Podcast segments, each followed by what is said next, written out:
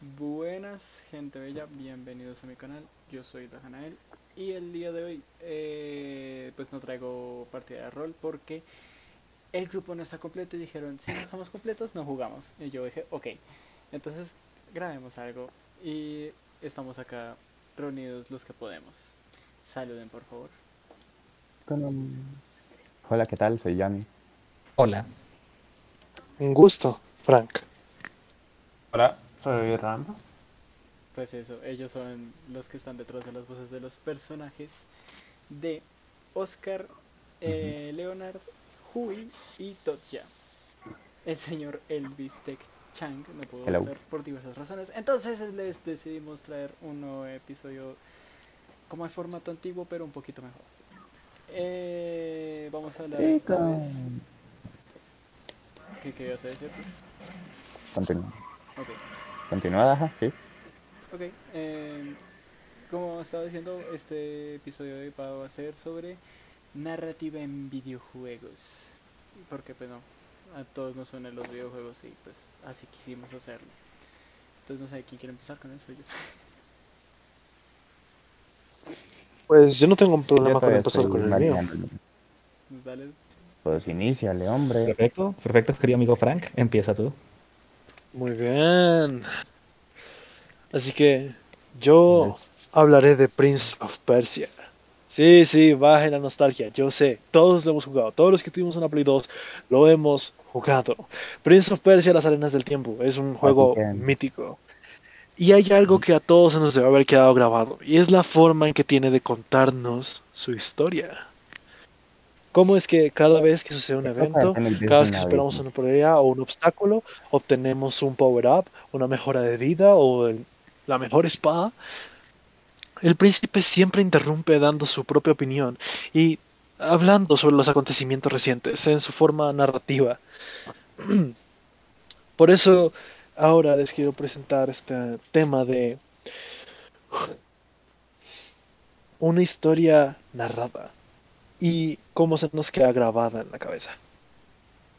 ¿Sí? Ok, Debería agregar algo más, ¿no? Me parece. eh, si quieres. Eh, no lo sé, tú. Ah, pues, Eh, no sé. hazlo con, hazlo con No naturalidad. o no sea. Sí, sí. O sea, haz- hazlo con naturalidad. Tú, o sea, tú- expláyate. tú haz lo que... Ok, no sé. Pues sí, loco, supongo que sí. Am, recuerdo la primera vez que jugué, y estoy seguro que a todos nos pasó esto, que de repente estábamos luchando contra eh, escarabajos de arena y el príncipe nos contaba sobre cómo se sentía estar en la situación. Ah, pensé que te solo referías a que nos bugueara el juego. Es de Ubisoft, pero no era tan malo, ¿sabes? ¿Estás seguro de lo que dices, Frank? Eh. Eh, Frank? ¿Estás seguro de lo que dices? Que no era tan malo el, el bugueo. No, no, no era- no, no, no es que no fuera tan malo, no era tan intrusivo. Sí, era más bien algo que tenías que buscar un poquito, pero no tanto. Ah, Ah, bueno. ah, yo recuerdo cada vez que el príncipe contaba lo desolador que sentían, cada recámara, cada asentamiento, los cuarteles donde los soldados se sentaban a charlar, reírse y comer. Él como no solamente nos lo contaba él con sus palabras y lo triste que en realidad se sentía esa melancolía de un soldado, sino que además los escenarios nos daban ese sentimiento. Cuando no teníamos a Farah a nuestro lado, o no estábamos luchando contra hordas y hordas de zombies de arena, nosotros solamente teníamos una sala vacía que antes regocijaba de buena compañía. Uh, Así que, sí. Así que No creo jugué que es una de Persia, grandiosa entonces, no forma recuerdo de tanto. videojuego. Ya, sí, yo Pues sí, yo sí. tampoco. Eh, Yo, ustedes saben cómo soy, yo Mm. si me gusta algo lo platino. Para algo me platiné los tres Dark Souls, por algo me platiné los tres Dark Souls. no- Ok. muy bien. Eh, Casi, si quieres, tú sigue con el tuyo. No. Por supuesto, yo el videojuego que, que me parece que es rey, al menos en la actualidad, en tema de una narrativa única de un videojuego que te digo que si no estás en un videojuego no podría hacerse de la misma manera, es Hades. Nier me parece un gran ejemplo también, pero uno, no los he jugado del todo, y dos, no me parece que tengan la misma esencia, ya que lo que hace Hades ¿Estás incluyendo es, el autómata o...? Eh, incluyo, incluyo prácticamente cualquier obra de Yokotaro. El tema, el tema es que en Hades es simple, es un roguelike. La premisa de un roguelike da para poco realmente, pero en Hades lo llevaron a una forma en la que la historia es magnífica. Los personajes casi no se repiten, los diálogos y se va contando progresivamente, ya que lo que más importa en un roguelike es que tú mueras. Tú por mecánica tienes que Mm. perder en los roguelike, porque la idea es que aprendas de tus errores y vayas mejorando. Bueno, porque es un roguelite realmente, así que al ser un roguelite, cada vez que mueras tienes una oportunidad de conseguir mejoras permanentes. Y esto lo implementan a la hermosa aventura de Sagreo, posiblemente uno de los personajes con más daddy issues de los videojuegos, aunque claro, es griego. Creo que eso viene implícito en ser griego. Y- igual que el incesto, el cual también viene implícito en el personaje. ¿Eh? ¿Eh? Parece, griegos. ¿Cómo es que no lo cancelaron? bueno, ¿cómo Parce, es que no lo griegos. Parce, griegos. Buen punto, buen punto. Eh, El tema es que cada vez. El tema es que la historia avanza en base a que mueras y eso es simplemente magnífico en cómo te relacionas con los en cómo te relacionas con los personajes cada vez que hablas y realmente puedes pasar cerca de 40 horas del juego sin que se te acaben los diálogos de distintos personajes. La historia y lo mejor es que la historia es algo bastante simple. Eres Sagreo, el hijo de Hades y Perséfone, quieres descubrir más sobre ti mismo y por ende quieres salir del inframundo, pero ¿qué? Sin embargo, te lo impide tu padre Hades, ya que secretamente tenemos una maldición que nos impide salir completamente y en el momento en el que salgamos no podemos resistir estar fuera y por lo tanto moriremos y volveremos inevitablemente al inframundo para volver a repetir el mismo ciclo. Y así es como se compone la narrativa de Hades, de además de tener un arte visual hermoso, pero ya que estamos hablando únicamente de narrativa, su narrativa se basa en eso, se basa en que seas, en que juegues un roguelike, y es por eso que me parece ludonarrativamente perfecto, porque mecánicamente estás haciendo, mecánicamente te está contando una historia, que es algo que me parece que muy pocos juegos lo hacen o que se limitan a hacer la clásica pelijuego de Play 4. ahorita hablamos de eso porque los porque el que yo traigo sí va por eso, por ese lado, ¿eh? Así que, Sí, ajá. sí, ¿Puedo es, que tú debiste, es que tú debiste ay, primero para que yo me tire puya sobre los pelijuegos después. No, Ya- ahorita, ya mis ahorita vamos a la puya, ahorita estamos presentando los juegos, así que ajá. Esto se va a poner... gente, esto se va a descontrolar. Eh, yo voy a. ¿Podría lanzarme ahora mismo?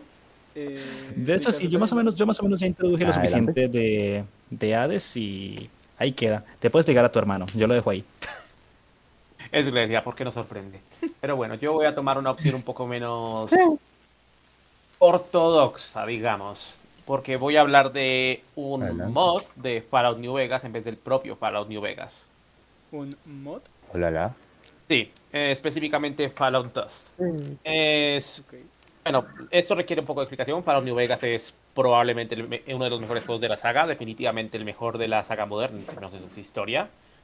En ese te despiertas como No se lo, pones, se lo pones muy fácil siendo la saga moderna. Pues, sí, pero hay que hablar de detalles. No todo el mundo aquí puede saber qué es Fallout. Al caso. Es cierto. Despiertas como un mensajero al que. Lo primero que ves es un mensajero al que le pega, al que le pegan dos tiros, lo matan, lo meten en una tumba y después un robot te rescata. Por cosas que son spoilers y que pues sería bastante algo de explicar, acabas definiendo el destino de todo el desierto del Mojave de post-apocalíptico. Eh, y tal. Puedes meterte con un romanos, puedes meterte con el, el dueño de Las Vegas, puedes meterte con el equivalente local de los Estados Unidos. Puedes lanzarte por tu cuenta y quedarte con, con, Las con New Vegas si quieres. Eh, eso no importa con Fallout 2.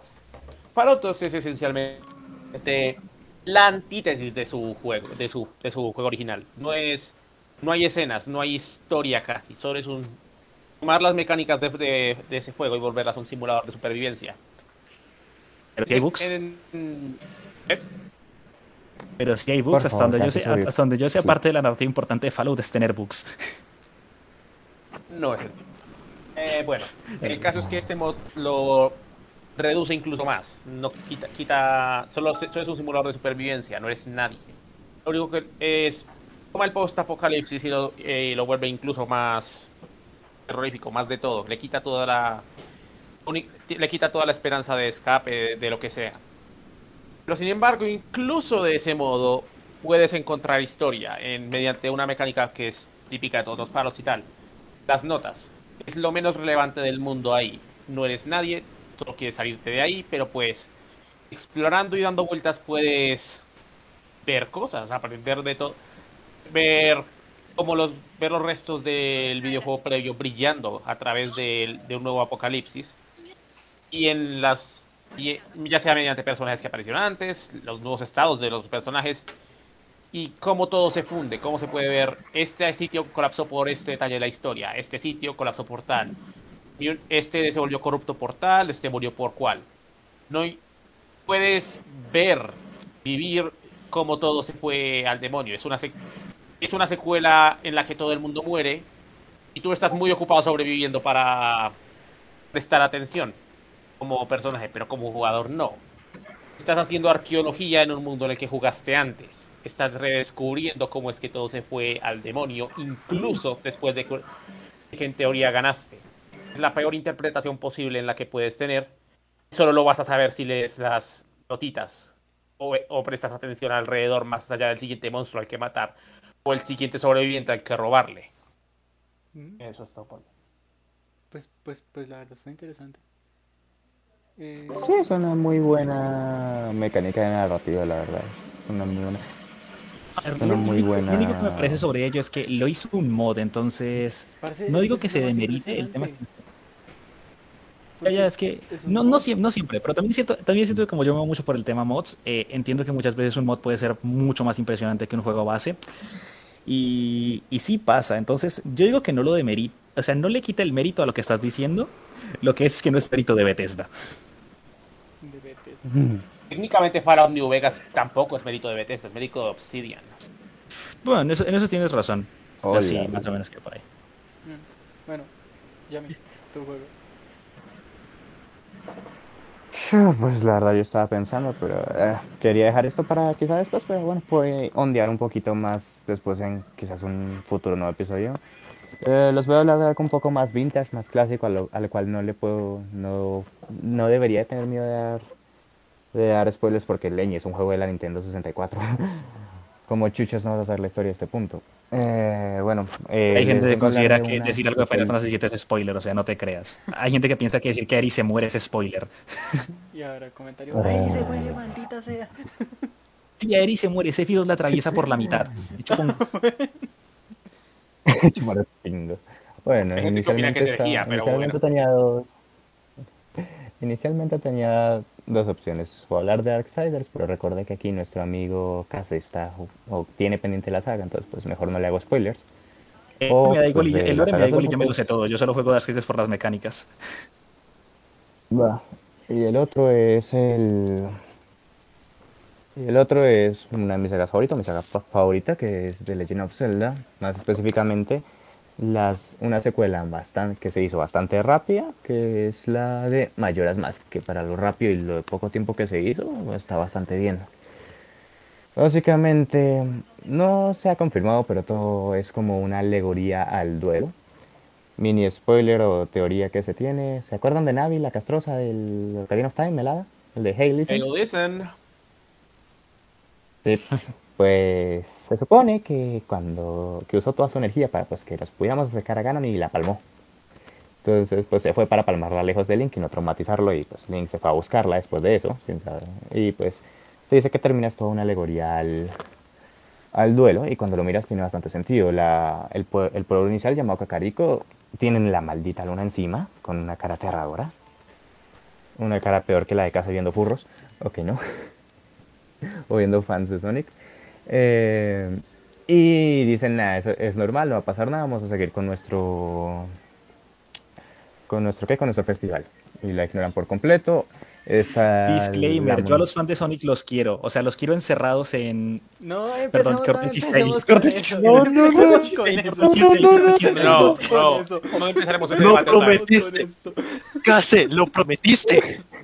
Quiero que todos Sí, eso- por eso voy a quitar que unos este chistes. episodio estuvimos como una hora y media hablando de cómo eh, teníamos que eh, nerfear los comentarios de Case, ¿ok? Son Lo muy Dios justo mío. el resto de esa, el, el resto de ese tiempo se lo- nos lo gastamos bajando Harry Potter. Exacto. Ay, Dios, y todas cosas. de Continúa, cosas, solamente una aclaración. eh, raje. Clocktown, Clocktown en sí no es, Clocktown en sí es referencia un poco más al reino. eh, en sí la referencia a Villa Cacari, en sí la referencia a los Kokiri como, como Kakariko eh, son los monos, pero sí. Ah, sí, sí, sí, gracias, gracias, no me acuerdo, gracias. Sí, sí, no, ya es en sí la bueno. referencia a, la, a la ciudad principal, que a, bueno, reino- a la ciudad Bueno. de Irul, cómo se llama. Clockdown. Clockdown es básicamente la negación. No me acuerdo en este momento todas las etapas del duelo, las podría googlear, pero me eh, quiero hacerlo así más al natural, con lo que me acuerde. Eh, luego está la montaña Goron, porque en casi todos los Zelda que haya un Goron siempre tiene que haber una montaña donde viven, por alguna razón. De hecho, te, de hecho, te, te Eh, te saltaste en el parte. Te saltaste porque primero, eh, primero viene el pantano. Primero viene el Sí, pantano en donde primero la es con los... el pantano. Sí, pero no me acuerdo que no me acuerdo que qué fase el duelo era esa, así que Era, era eh, la lo ira. de los Goron era la pues. Te explico fácil porque me sé la teoría de memoria. Básicamente en esa parte del duelo es la ira porque el rey Deku está enojadísimo porque piensa que el mono fue quien secuestró a su hija cuando quien lo hizo fue él. El este, por eso es la alegoría del duelo de la ira, porque el rey piensa haber perdido a su hija por culpa del mono y lo que hace es enojarse y echarle la culpa del mono, eh, de todo el mono. Y el mono la quería salvar. Ah, sí, la ira, el pueblo de Clocktown es la negación. Lo de los Goron, que no me acuerdo si iba antes o después, hace mucho no me juego el, el Mayoras. Los Goron era la negociación. Básicamente está el antiguo líder Goron, que era un gran guerrero, pero se murió y es un fantasma y no se cree que está, que está muerto. Y, como tú sabes, la balada de la curación, ¿era balada? Bueno, sí, la canción de la curación, que cura, que cura. Él piensa que con esa, con esa magia musical eh, lo puedes revivir e intenta negociar contigo para ello. Y después haces la canción y no, no se revive, obviamente, tampoco es tan potente. Pero sí le cura un poquito el almilla, por decirlo de algún modo. Eh, no me acuerdo que eran los Hora. ¿Y cuántas fases del dolor eran? ¿Eran cinco o eran seis? No me acuerdo. Los iba ligado al tema de la depresión eh, en dos partes, porque el Ah, sí, que tú te encuentras muriendo, el Sora que tú encuentras muriendo en la playa y que tú le das un descanso con tu canción y luego tienes su máscara, eh, es un poco, era- eh, no recuerdo cómo era esa parte. El tema es que va a la depresión porque la que era su pareja, si no estoy mal, Sí, aparte de perderlo a él, Aparte de perderlo- aparte de perderlo empieza- aparte de perderlo él también pierde a sus, también pierde a sus crías porque lo secuestran las, pira- las piratas y de ahí va el tema del silencio. Bueno, igual después la- las salvas a las crías. Bueno, el tema es que en cuanto, como tú dijiste, el tipo mecánica historia, como la ludonarrativa, se mezcla bastante bien, eh, aunque yo creo que no está tan, tan bien hecho por querer, o que si está bien hecho por querer, a la verga, mis respetos por el escritor del juego. Eh, básicamente, todos sabemos esto, al final hay una máscara secreta llamada el, la máscara de la fidelidad. Básicamente el contexto del juego es que su mecánica principal que me encantaría que se volviera a explorar en algún juego son máscaras. Muchas máscaras te permiten transformarte en, otro, en otras razas, en el, guerrero Goron, en un Deku, en... No el Deku de My Hero Academia, por favor, no. Eh, hablo, de- hablo del mitad planta. Eh, en un Deku, en, un, en el Sora, y Goron, Deku, Sora... Sí, eran esos tres, ¿no? Deku, Sora los principales. Ah, y hay una gigante. Que no se nos vaya a olvidar la gigante. Básicamente, la gracia de esas de las máscaras de transformación es que tienen dentro el tienen el alma o fragmento del alma de la persona de quien conseguiste la máscara. Y cuando te la colocas es algo un poco turbio, en esa época era turbio porque por alguna razón Link gritaba. O gritaba, sí, gritabas al, al ponerte la máscara. La razón es porque recibías o sentías todo el dolor y sufrimiento de la persona a la que te dio la máscara, o de quien conseguiste la máscara. Eh, lo que pasa es que para conseguir la máscara de la fidelidad, que es como la más potente, tienes que conseguir todas las máscaras de juego, que son las 30 y punta. Eh, y lo que haces es fusionas todas las máscaras, que al final pues las máscaras van ligadas a muchas historias un tanto no muy alegres, un tanto depresivas en cierta forma. Todas las Y máscaras de transformación están ligadas con una muerte. Sí, hasta la del gigante que es la que menos lore tiene. Creo que ni tenía lore. Eh, la gigante, es que, es que las únicas de transformaciones son, son la Deku, Sor- eh, son la Deku, la Sora y la y la Goron. Y las La tres Goron. Implican La gigante las tres cuenta un implican poquillo una porque muerte. también. Las tres Sí, la implican una gigante muerte porque los- en los créditos, pero- en los créditos se ve que la estatua de como es co- como de un Deku, se ve que esa es la tumba del hijo del rey. Sí. Ah, sí. Luego también estaba pues el tema de la, de las, de la canción que te hace poner más estatuas, pero eh, sigamos con las máscaras. El tema es que jugablemente pues te Eso es un mucho, creepypasta. pero... No, pero la, pero sí tiene otro contexto distinto. La, y no, la estatua sí existe. La estatua sí existe. No, yo sé que, yo sé que existe, cosa, pero eso es para ser más creepypasta. Sí, pero tiene otro contexto muy bueno.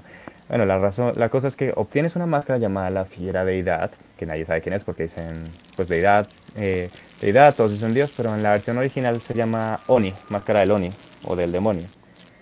La razón es que, bueno, básicamente al unir todo- todas las máscaras, porque todas tienen un poquito el sufrimiento de todos y cada uno de los de los habitantes de ese reino de Termina, pues las juntas todas y el- te conviertes en un, entre comillas, Oni o una deidad. Básicamente lo que me mola de esa deidad es que eres, te conviertes básicamente en un guerrero, una deidad del dolor o del sufrimiento. La máscara se alimenta del sufrimiento de los habitantes y, lo- y tú usas ese poder. Lo curioso es que esa máscara solo la puedes usar con jefes y te duran nada con la máscara, te duran un par de golpes. Y pues me parece una muy buena forma de como representar un elemento narrativo de forma con el gameplay, ¿sabes? Me parece interesante la propuesta en ese sentido. Y lo es, lo es. Am, hubo una época, perdón que no recuerdo muy bien los años, en que los juegos sentimentales eran lo máximo, ¿no? Lo que estaban al tope de ventas. Am, eh, no sé si alguno de ustedes haya, hablado, haya escuchado hablar de Lisa, la saga de juegos de Lisa. La he escuchado. Sí, No he la tocado vi ninguno, hablar. pero sí la he escuchado. Me suena el nombre, pero no mucho más. Mm, Ah, si no les molesta, se las, eh, o sea, les explico un poquito de qué va. Solamente de qué va. Dale. Vale. En pocas palabras, todos son historias sobre eh, el trauma, los traumas emocionales y la superación de los mismos. O el hundimiento en ellos. Ah, el primer juego trata sobre muchos temas de abuso infantil, eh, sexual, físico, emocional, mental. Es eh, bastante fuerte. Y eh, este termina en una nota bastante amarga. Am, el siguiente juego nos trae a otro mundo. Mientras en el primer juego estábamos en una... Nuestro escenario era al estilo Yumi Nikki. Creo que todos conocemos Yumi Nikki, ¿verdad? Eh. Ay, Dios mío. En pocas palabras, que vas, bus que vas viajando por mundos eh, oníricos que no tienen ningún tipo de sentido o razón más allá de lo que tu subconsciente eh, lo que tu subconsciente entiende. ¿sí? Ajá, cocaína. Vale. Sí, literal. Un poquito a lo, al, a lo Ok, Alice ok. Madness Return, ¿no? ¿Y entonces qué? Eh, eso, un poquito a lo Alice. Que Alice es otros juegos que también brillaban en esa época. Eh, no el American McD, sino el, el otro que no recuerdo la secuela. Bueno. Ah, luego Lisa nos, la Lisa eh, de Painful nos lleva a un mundo directamente postapocalíptico y aquí es donde la cocaína entra y entra duro. Ah, manejamos al hermano del ah, personaje principal del juego anterior y nos vemos en esta aventura en un mundo loco en el cual nos expresan la peor faceta de la humanidad y lo que yo considero que es la forma más cruel, la perspectiva más fría que se le puede dar a el mundo. Y me refiero al mundo en general. A pesar de que estemos en un ambiente postapocalíptico donde la sociedad ha sido totalmente destruida, obviamente. Um, y no al contrario que en juegos como Fallout o eh, demás que nos muestran estos mundos apocalípticos de ese modo por facciones y guerras de armas. Eh, este juego la gente literalmente se mata por sobrevivir, ah, se vuelven locos y buscan simplemente morir satisfaciendo sus propias necesidades. También o intent- Dime. También en Fallout Dust. También en Fallout Dust. Am, por ejemplo, hay un personaje, sí, y es uno de los personajes que no te dice nada, ¿sabes? Solamente te da miedo. Y es normal que te dé miedo porque la primera vez que lo ves es dentro de un camión, un camión de carga normal. Ah, uno de sus manos es de metal, eh, metal sólido. Se ve que se cortó la mano para hacerse un pu- para ponerse un puño de metal. A lo Barret Final Fantasy VII, sí, exactamente igual. Y está rodeado por carne sanguinolenta y molida. ah, nos topamos con muchos temas fuertes, los cuales se nos presentan directamente, ni siquiera es que se nos sugieran. Y ahí es donde esta parte de los videojuegos es, por más simple que sea el videojuego, los videojuegos de Lisa, porque están hechos con RPG Maker, por más simples que lleguen a ser los juegos de rol por turnos, y me refiero a mecánicamente, aquí es donde los videojuegos brillan por encima de libros o películas. Mira, el, El RPG hecho de por turnos es Dios y quien me diga lo contrario es que lo mato. Ambos jugamos Final Fantasy. No, es que por culpa de la gente que piensa que no son dioses que existe Kingdom Hearts, pe- perdón. Ah, ahorita no, ahorita no. Ay. Ahorita no, Um, ahorita no. Bueno, continúa. Por eso los videojuegos es esta parte mágica donde todos ya hace, desde hace años lo aceptamos. El videojuego nos enseña, el videojuego nos cuida y nos cría. Y es la realidad. Un buen videojuego te hace cambiar la perspectiva de tu vida. Hay juegos los cuales como por ejemplo That Dragon Cancer, eh, mítico ese título, donde ah, vamos en esta aventura de padres que solamente quieren ver a su hijo feliz, su hijo que está a punto de fallecer por cáncer. Ah, o Firewatch. Firewatch es un juego muy emocional. eh, The A Night in the Woods. um, Oye, tengo una pregunta. Todos, Y esos juegos, más- todos esos juegos son como metafóricos, ¿no? O sea, Todos que son no metafóricos. muestra Hay muchos que sí. La cosa, literal, como en todos los juegos que ahorita estamos hablando, sino que estos son más metafóricos. ¿no? Son un poco más hecho, metafóricos, es un tipo de, Bueno, el, es un tipo de narrativa más, dis- más es distinta y... es ¿Eh. Es un, es un tipo, es que no te lo grita a la cara, por decirlo así. Por ejemplo, eh, mientras que de los que hemos hablado te gritan un poquito a la cara de cómo van, eh, este no, este es como de que tienes que verlo y tú mismo entender. Y, y no me refiero a entender tipo Dark Souls que tienes que leerte bastante texto de, de cosas del entorno, sino que los solos entornos y lo que tú vives tiene que darte la experiencia completa. Por eso, Sí. o sea, parece Mm. termina siendo al final metafórico, porque pues es muy difícil uno mostrar, digamos, violencia, eh, bueno, violaciones de, a un niño siendo explícito y sabiendo que va a salir al mercado, entonces tiene que ser como muy De hecho, normal- metafórico, normalmente es mejor ser sutil en ese, ca- en es, es que en esa clase de casos que son como tan extremos, lo me- muchas veces lo mejor es ser sutil, porque cuando no eres sutil, pasas de querer hablar de una temática seria a parecer un simple edgelord que quiere meter Sí. todo lo más edgy posible. Literal. Ujú. En. Sí. ah, y Sí, bueno, el hablando único que sobre medio, eso, el ah, único que que tú dices hace que es- esas cosas bien es Yokotaro. Ese hombre sí es Dios para esos temas. Y, ese- y ser explícito Sí. sin ser edgelord. sí. Yokotaro. Bueno, a Bueno. ver, es un, edge- es un edgelord, Ah. pero no es tan cringe. Es un edgelord que hace bien las cosas, porque es muy edgelord. Ustedes no han visto su máscara, o sea, por Dios. Es la- no, y tú no sabes contexto. toda la saga de contexto de esa, el contexto de esa máscara, la cual es Emil, parce, es, es, ah, es muy edgy. Emil No es sé, un personaje súper deprimido y le, y le encanta tener la cabeza al personaje súper deprimido como máscara. Y es Ya, feliz parce, así. pero eh, em- Emil está ¿Cuándo has Emil visto un personajes- feliz? Emil, Emil es de una, es, mil- Emil es de las cosas más edgelords que hay, eh. O sea, y mira que yo amo su tema, es mi ¿tú tema favorito de un Nier, Explore pero- súper feliz?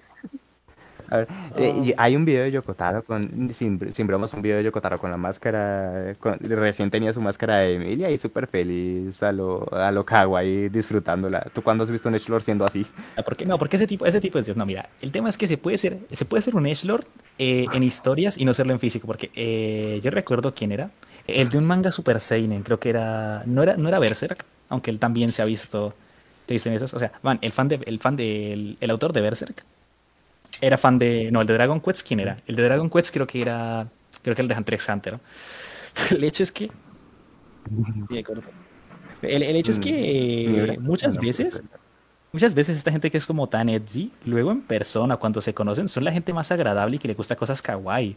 O sea, recuerdo, te digo, hay un autor de un manga que es hiper edgy, pero edgy, edgy mal. Y en sus fotos está con orejas de Mickey Mouse, se le ve súper feliz y sonriéndole a la vida. Tiene su lógica si lo piensas. Para hacer sí. Para una hora allí necesitas saber cuándo tomar tercero y cuándo no. Y una persona verda- verdaderamente allí siempre se tomará en serio. Crean las cosas, no crean cosas allí ellos mismos, pero crean las cosas más pretenciosas que puede haber. Es decir, igual, pretencioso. Últimamente. mola lo bueno, pretencioso. eh, Mira nada más de esto- My Cry. Esto va fuera, pero ya que estamos en narrativa hay que decirlo. Pretencioso no es necesariamente malo. Y el asociar esa palabra. No más, mira, el loco. Últimamente, últimamente se asocia Mira, mucho esa yo no palabra de el como algo malo y no. No, pretencioso no significa algo No, malo. Bayonetta y el My Cry. Sí, o sea, Bayonetta y el esas dos sagas son de lo más pretencioso del mundo, pero son lo mejor, ¿sabes? Porque saben cuándo tomarse en serio y cuándo no. ¿Me vas a decir que el nuevo DMC de Devil May Cry es pretencioso? No sé cómo. Ese no, eso no existe, eso no existe. Aquí en esta iglesia no hablamos de eso. El, el Ah, remake- el remake de DMC, no- el remake de DMC no existe y Devil May Cry 2 tampoco. Ah, my ok, ok. Ya, ya veo bajo qué reglas. Se estamos saltaron el jugando 2 y llegaron al 3 directamente. Pero bueno. Quita- quitando, No. quitándose de traspiés, esos dos traspiés, son geniales las dos sagas. Um, y, ah, Change my mind. Claro. y al final esto, creo que todos hablamos, creo que excepto eh, Case por, eh, por um, Hades, que yo no he jugado a Hades, apenas y conozco poco, pero por lo que entiendo es que Hades no es tan desolador, pero Fallout New Vegas Dust, ah, Mayoras, Mayoras más que es ciertamente Ah, no, que falta Zulu, falta Zulu Sí, por su juego. Ah, y falta Zulu, y falta Zulu. depende- depende- este depende, pero te iba a decir, este, Frank, eh, en cierto sentido es como tomarse la desolación como algo natural, porque al ser hijo de Hades, básicamente eh, Sagreo es inmortal y tiene que aceptar su destino. Y aunque se lo tome con calma y se le haga el chulo, él es alguien que en un inicio del juego se siente genuinamente vacío buscando un objetivo de cualquier forma y dándole igual la muerte porque al ser el hijo del dios de la muerte no puede morir. Eh, técnicamente Hades no es el hijo del... eh, de- técnicamente Hades no es el dios de la muerte. Ay, que sí, deja inframundo, tecnicismos a un lado, ya lo sé. Sí, sí, no es hijo de la muerte, él se coge a la muerte. Ah, bueno, bueno. ¿Se coge a Thanatos? Thanatos es su hermano. Ay, esos griegos. Ay, Dios O sea, sí, no Ay, digas Thanos de su hermano, es un mal. sí. Ay. Bueno, el videojuego. Pero- pero- voy a contar el videojuego. El videojuego que yo traje es Ah. eh, el Beyond Two Souls. ¿Por qué? Porque me encanta ese juego. Me encanta ver películas y saber que tengo un mando. Bueno, no. Sí, yo sé que Quantic Dreams empezó con el mame y tiene cierto sentido si uno pues no le agarra la, narrativa o el modo de juego que invita o que presenta Beyond Two Souls, el Detroit Becomes Human, Heavy Rain o inclusive me atrevería a decir el Until Dawn. Pero eh, pues es una narrativa interesante si la vemos en perspectiva de puedo jugar el mismo juego una y otra y otra y otra vez y nunca va a ser la misma historia porque yo tengo el control de saber para dónde coger. Y eso es lo que me parece más interesante de Beyond Two Souls. Hasta donde tengo entendido son 20 finales alternativos que uno puede tener en donde pues la, la señorita Jodie eh, termina de alguna u otra forma. Eh, tengo entendido que hay un modo de matarla antes de terminar el juego. Hay otros modos en donde uno pues escoge para dónde irse o vuelve a, a reconciliarse con su familia. Creo que un final así. Son como 20, ju- 20 finales que nada tienen que ver el uno con el, con el otro y que le da cierto significado al juego cada vez un poco más diferente y cada vez que uno va jugando más el juego pues se va encariñando más con los personajes y va, le va dando más rabia al final, porque el final es de un hijo de puta increíble. Y No pa- que, no, no que al final... eh, Ah, bueno, perdón, continúa. No, dale, dale, pregunta. No que al final el hermano este nonato de, de la prota se vuelve como la super hostia. En Eh, nivel de, Aiden. de poder espiritual. Aiden siempre ha sido la super Ujú, Sí, hostia. que se vuelve como la super hostia y se va a enfrentar al inframundo Aiden. Es que, como que se vuelve la super hostia junto con la hermana se va a ir contra todo el inframundo. Eh, No, eso pasó en el, en el tercer capítulo y en el último. Pero Aiden siempre ha sido la hostia. Aiden es lo más cheto que en este Sí. ah, bueno, final, pero pues, Aiden- es más hostia de como es- se, se pone super OP. Aiden es un personaje, es de esos personajes vacíos que son, o sea, eh, vacíos, lo que me refiero que son un ojo en blanco, porque Aiden técnicamente es un bebé, o sea, claro, está con Jodie desde que es muy pequeña y aprende con ella y todo lo que tú quieras, pero es un bebé, tiene caprichos como un bebé. De hecho, es muy divertido porque él cuida. De hecho, si es un bebé, o sea, nace siendo un bebé, crece con Jodie, pero sigue siendo teniendo esa mentalidad infantil en el que, pues, si a alguien no le agrada, lo empieza a joder. Y después, ya con el tiempo, Jodie empieza como a, a empezar a tratar con Aiden y Aiden termina siendo como un ángel guardián. Y el final, el final cuando aparece Aiden, uff, Eso es Ah. arte, el resto son tonterías. Eso sí es arte. Parce, yo lloré viendo Pues cómo Espera, él Aiden aparece físicamente. Parce, no. Es él se manifiesta como una Ah. entidad. Aiden es una entidad y se manifiesta eh, por medio de, de diferentes rasgos de, de, de, de- de entidades. Y esa es otra cosa que me parece interesante de Beyond Two Souls, y es que al tratar temas como el inframundo, como la muerte, como los espíritus, y es impactante que no metan el terror a cada dos por tres, sino que le meten más cosas. Por ejemplo, eh, eh, Jodie se va a la milicia. ¿Cuándo han visto un fantasma yendo a la milicia? Yo, yo tampoco lo he visto. Eh, también tuvo problemas con, con, con, con todo un país, pues un país, con toda una, una agencia. Y pues tampoco hemos visto fantasmas que tengan problemas con agencias. Y no, Ghostbuster no cuenta. ¡Ah, demonios! No cuenta, es diferente. Esto es parte del gobierno. Ghostbuster eran unos freelance ahí X. Pero bueno. bueno, no X porque son contra general y toda esa vuelta.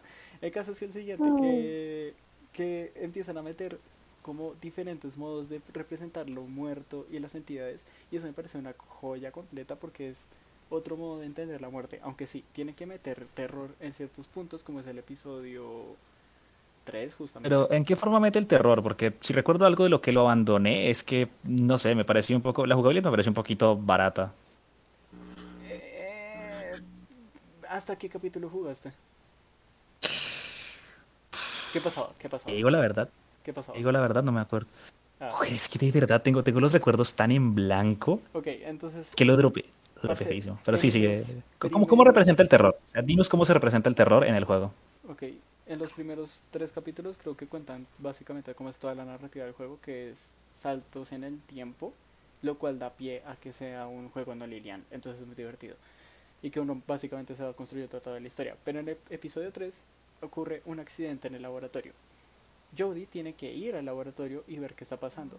La cosa es que cuando va, pues se da cuenta que estaban jugando con a ser dioses, o bueno, a ser dueños del inframundo, y abrieron un portal al mundo de los muertos. Cuando abrieron el portal, se les salió de control y los espíritus, bueno, las entidades, empezaron a salir, a poseer gente y a empezar a, a hacer estragos. Entonces te dan la, un panorama de un laboratorio ocu- eh, bueno, oculto. Un laboratorio bastante evidente, es un edificio grande, pero tiene muchos pisos inferiores y uno tiene que bajar, creo que hasta el séptimo piso de para abajo. O sea, al menos siete. Creo, no me acuerdo bien.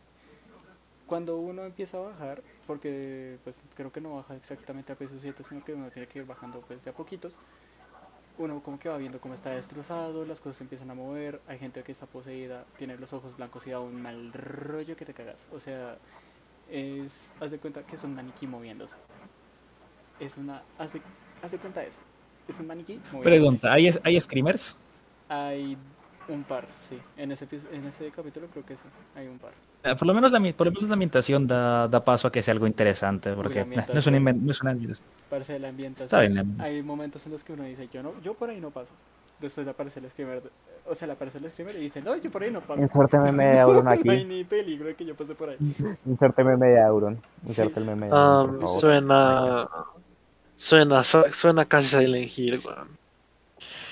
Es más No sé, es que, es que Silent- es que la- es- hay una diferencia muy grande entre la ambientación de Silent Hill y una como la de...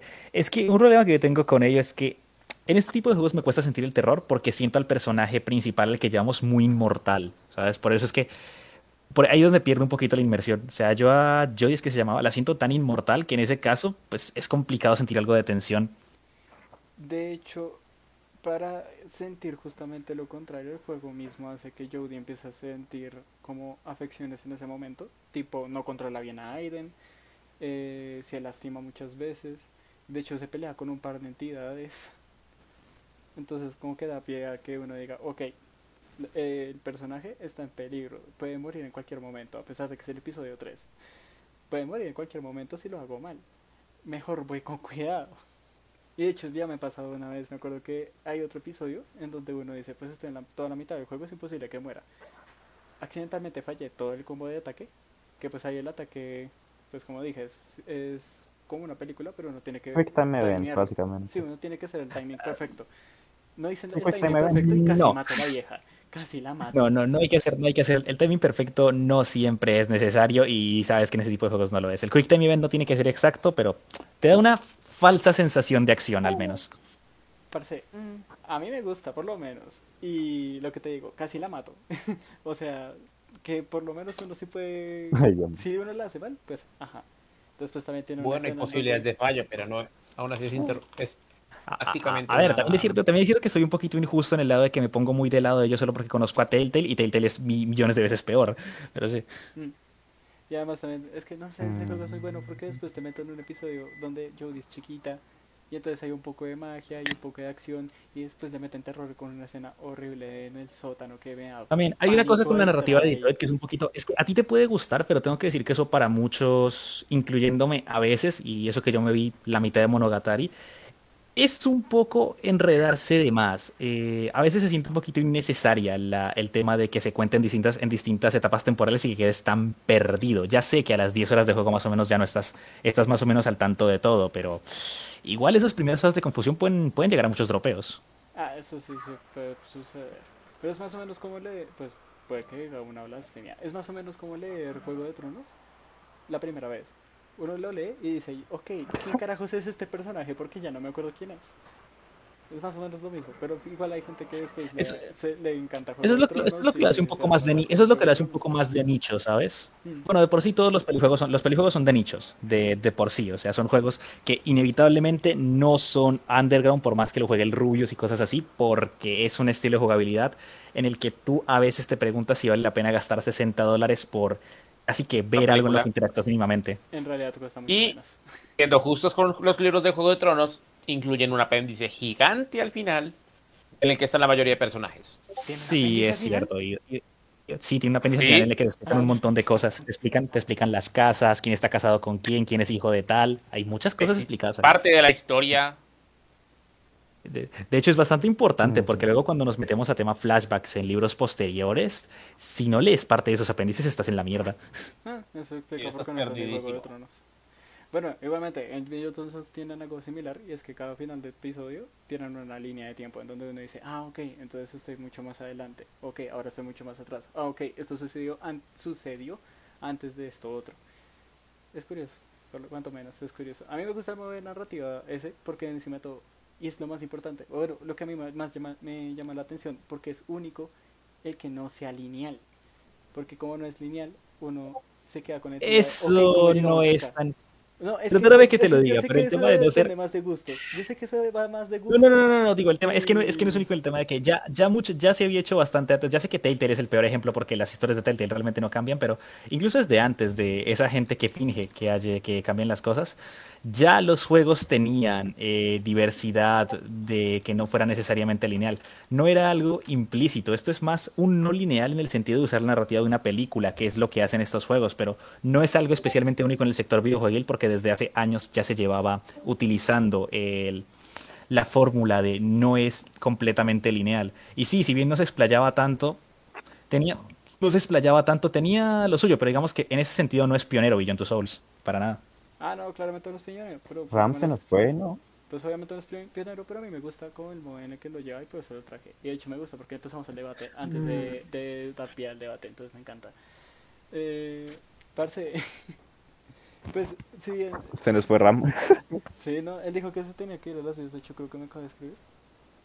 Eh, a las 10, sí, de hecho, Sí, él, él- él- 10. él nos acabó de escribir, nos había dicho, eh, de hecho, lo retrasamos mucho, eh, pero también es cierto que Fallout no daba demasiado más. Que- Creo yo, eh, es que Espérate, también, espérate. también es cierto que yo no soy, Espérate, espérate, yo no soy fanboy de Fallout. Quiero, quiero dar algo de contexto a, a los que nos están escuchando para que no lo sepa. eh, esto lo estamos grabando dos días, no mentira, un día después de cuando deberíamos grabarlo para poderlo subir el lunes. Y puede que se nos hizo un poco tarde y todos tenemos cosas que hacer, entonces ajá, estamos como fuck. Digamos, Ya, sí, yo deberíamos- intentar- deberíamos ir "Oh, cerrando". fuck". Pero bueno, Deberíamos intentar ir cerrando pronto, realmente. Sí, esto podemos dejarlo como la primera parte cuando quedar para una segunda parte en un futuro cuando ya empecemos a Y en una segunda parte- paso al debate que pues lo dejamos pendiente y que ya Ah, no, eh, no solamente se viene eso, sino que también se viene otra cosa que es que me va a permitir, ya el tiempo me va a permitir repasar un poco, y viene la parte mala, porque de momento hemos hablado de cosas que nosotros consideramos buenas, pero viene la parte mala, y ya de una vez como pequeño adelanto, no voy a regar sobre los pelijuegos, quieras que no, aunque no me guste el formato, no lo considero implícitamente malo. No, y de hecho no es malo. Voy a regar sobre Tetsuya que- Nomura. Hasta que salga un pelijuego hecho, Eh. hasta que te salga un pelijuego hecho por, por Nomura. Ahí sí vas a regar. Sí, en, en ese momento ya, porque es que el, no. no sabe hacer historia. Y parce, de Nomura, hecho, parce, es que Nomura... Las historias que no se narran como linealmente eh, son lo máximo. Hay, hay historias, o sea, viendo como referentes de uno, uno, uno podría decir Beyond Two Souls cogió el referente aquel o este otro y uno queda como wow, o sea, son Podría estar, y buenas digamos que a mí me gusta un poquito Detroit, pero, pero ¿qué? Pero ¿qué Ah, iba a no, decir? no, yo pero, no hablo de hablo de literario. Ah, literario, sí, es que el, lit- Sí. el literario es, es, es complicado, eh, Es que hay que- cosas que ah, es cierto que sí. Es cierto que veces que Detroit, por ejemplo, igual que Nier, hace algo que solamente podría ser un videojuego, ya que tanto. Bueno, que Nier me parece más divertido porque tiene más elementos de, de juego. Y es el tema de que eh, rejugarlo te aporta a la narrativa, mientras que alguno puede argumentar que si tú lees varias veces un libro, lees varias veces una película, puedes encontrar más cosas en retrospectiva. Pero esto es diferente, porque si tú, por ejemplo, juegas de vuelta Detroit o Beyond Two Souls, puedes tomar decisiones distintas y vas a ver cómo la historia cambia radicalmente. Si en Nier Automata vuelves a jugarlo e incluso tomas decisiones similares a las anteriores, igual la historia va a cambiar de cierta forma y te va a mostrar más cosas al respecto. Y es así como, y es así como lo llevan. Como digo, Hombre, como digo, es algo bueno y que es único del medio, que eso es lo que más se tiene que aprovechar en la narrativa de los videojuegos, que algo sea único del medio, lo que hace Hades, podría decir que Beyond Two Souls también, lo que hace Nier, son cosas que tú las puedes hacer únicamente si puedes interactuar, que es la libertad que te da el videojuego. Y ese es, y ese es lo bueno de usar el medio. No es lo mismo que meter una película con un par de mecánicas de juego y hacerlo pasar como algo totalmente revolucionario. hombre, hombre. la O hacer, un, esa- o hacer un simulador de caminata con una buena historia. Te estoy viendo a ti, es Stranding. No, te- no sé qué se Parce, fumó tú. verdad es No sé qué se fumó Kojima, pero bueno. Es que el tema de que la literatura o sea, tenga unas cosas y que los videojuegos tengan otras, pues es muy relativo porque, digamos, conozco libros, día en día ha sacado libros que son de ese estilo, de tú lo vuelves a leer y no es nunca va a ser la misma historia porque tiene como el mismo sistema de decisiones, aunque llegará un punto, igual que en el videojuego, que ya te habrás visto todos los caminos posibles.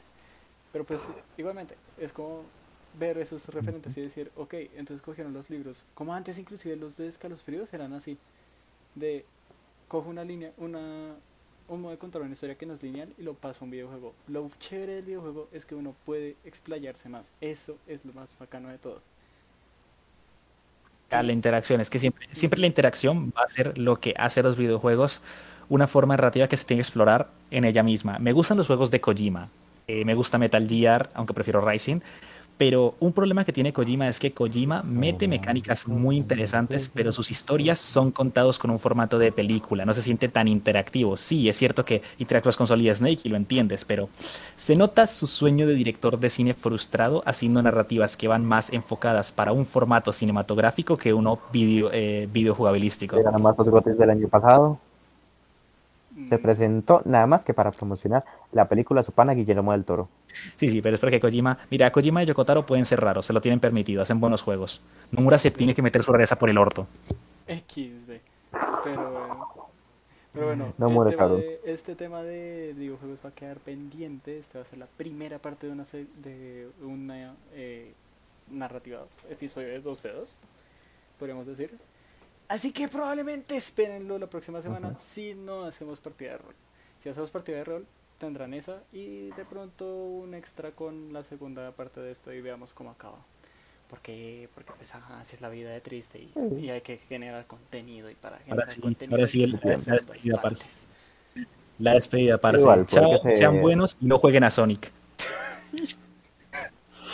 Ay, Dios mío. Esperen, ya, ya, le Era pego yo, ya inevitable. yo por todos nosotros. Dame un segundo, ya voy, a su- ya voy para allá. Era inevitable, pero bueno, algún día vamos a hablar de Sonic. Por el momento nos despedimos. Ya saben que Sí. uy, mis redes están De en la descripción. Las redes de ellos o algún proyecto que tengan ellos seguramente vaya a estar en la descripción. Ahorita me los pasan y no siendo más, pues yo me despido. Hasta luego. Bye. La fuerza los acompañe.